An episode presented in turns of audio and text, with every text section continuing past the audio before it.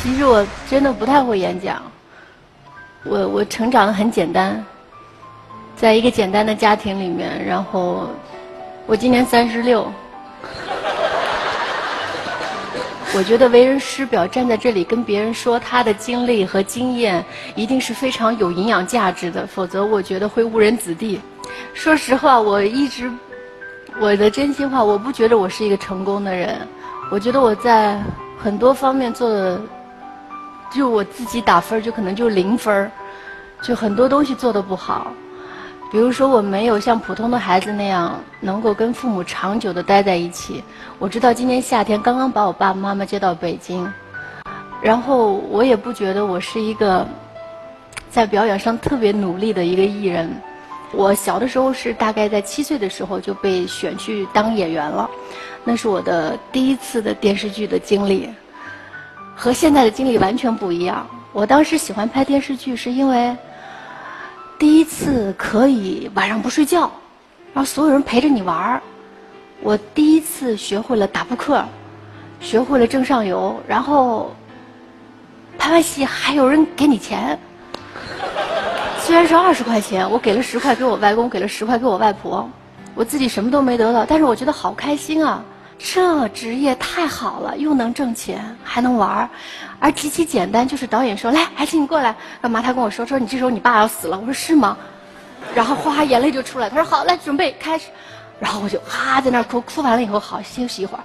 一会儿他又把我抱过来，来，海清，你爸爸又死了。啊，又哭。就是演戏对我觉得特别简单。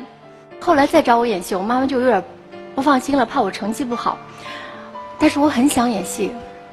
我很想离开我父母，然后去过这样的生活。后来我妈妈是说，如果你每年能够拿到前三名，全年级考试，我就同意你去演。这对我来说太简单了，我每年都是全年级第一，所以他，所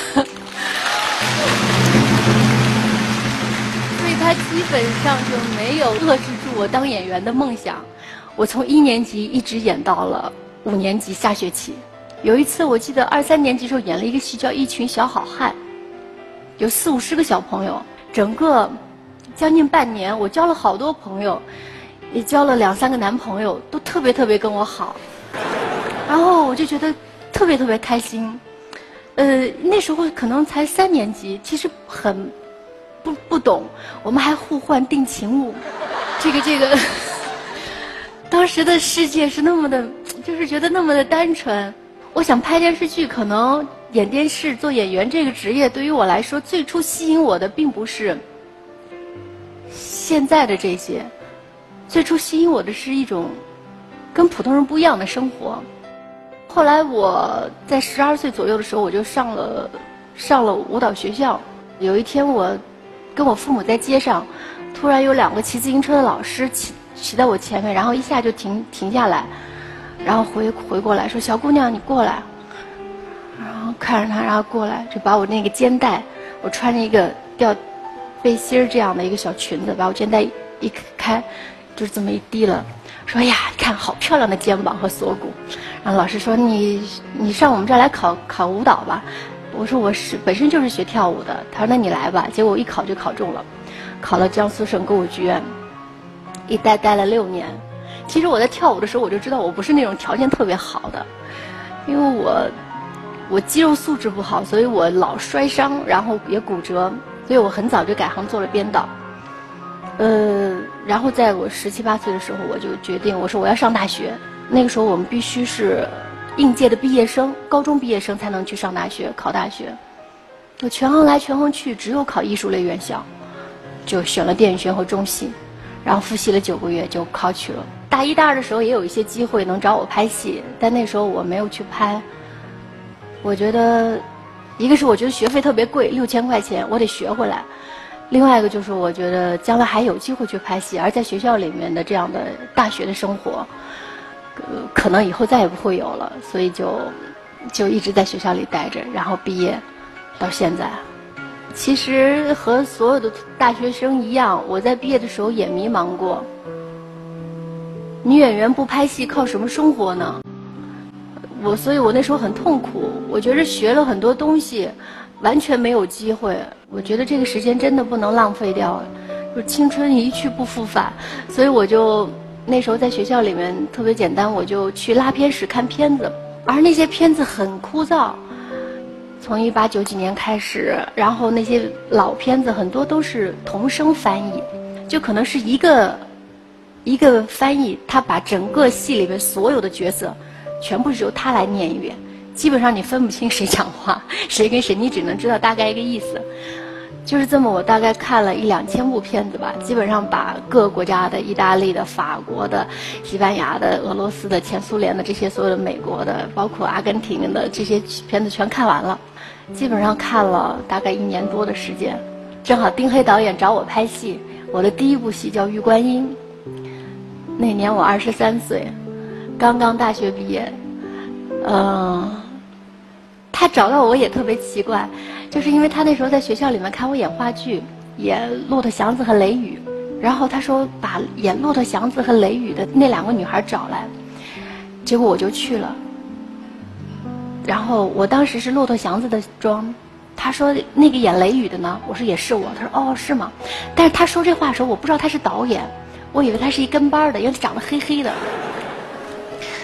穿的一个就是导演嘛，都穿的比较那种邋遢，然后一块吃饭，他就坐在边上对我特别好，给我夹菜。他说我不知道为什么会觉得他是司机，因为我看见给所有人倒水。我觉得这个司机真好。等他回来以后，他们跟我说说，就那个是导演丁黑。哦，我说是吗？哎，真的不像导演啊。然后后来没多久，他给我打电话说让我演玉观音的钟宁。其实，在演完钟宁以后，我接到很多类似于钟宁这样的角色，但是一直没有接。就像我后来在演完《媳妇儿美好时代》以后，我接了真的将近小一百部关于媳妇儿题材的戏，我也没有接。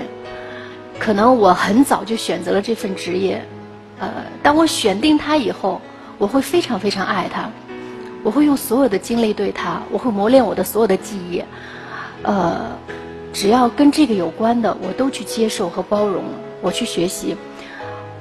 我当然想攀到巅峰，但是我不知道巅峰在哪里，而且我会在这条路上一直走下去，用我的方式在这条路上行走。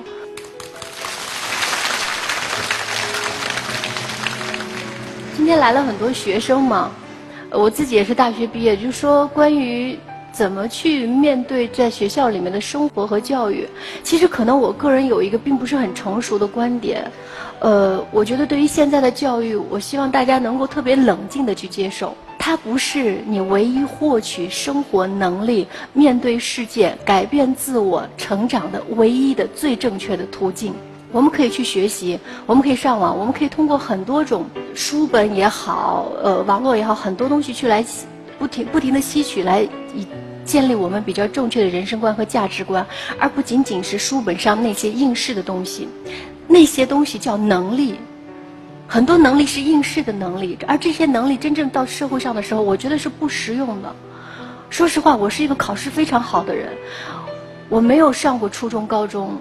我上的是中专，我的中专是以跳舞为主，文化课很少，每每个星期可能就三个小时，或者是五个小时。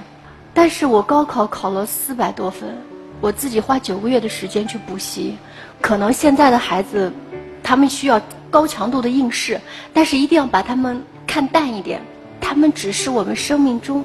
非常小的一部分，将来面临社会以后，跟人的沟通，你跟你同宿舍的学生的沟通，你跟老师的沟通，跟长辈的沟通，跟比你低年级的学生沟通，人际交往非常重要。这是决定你成功的，我认为百分之五十的砝码应该放在这儿，而不是全部放在应试上面。如果我的孩子将来读书了，我就会跟他说：你要冷静的接受所有的知识。但是你要主动的接受和学习你想要学习的知识。人生的路上，我们都是新手，经验我们可以借鉴，但是决定要靠我们自己。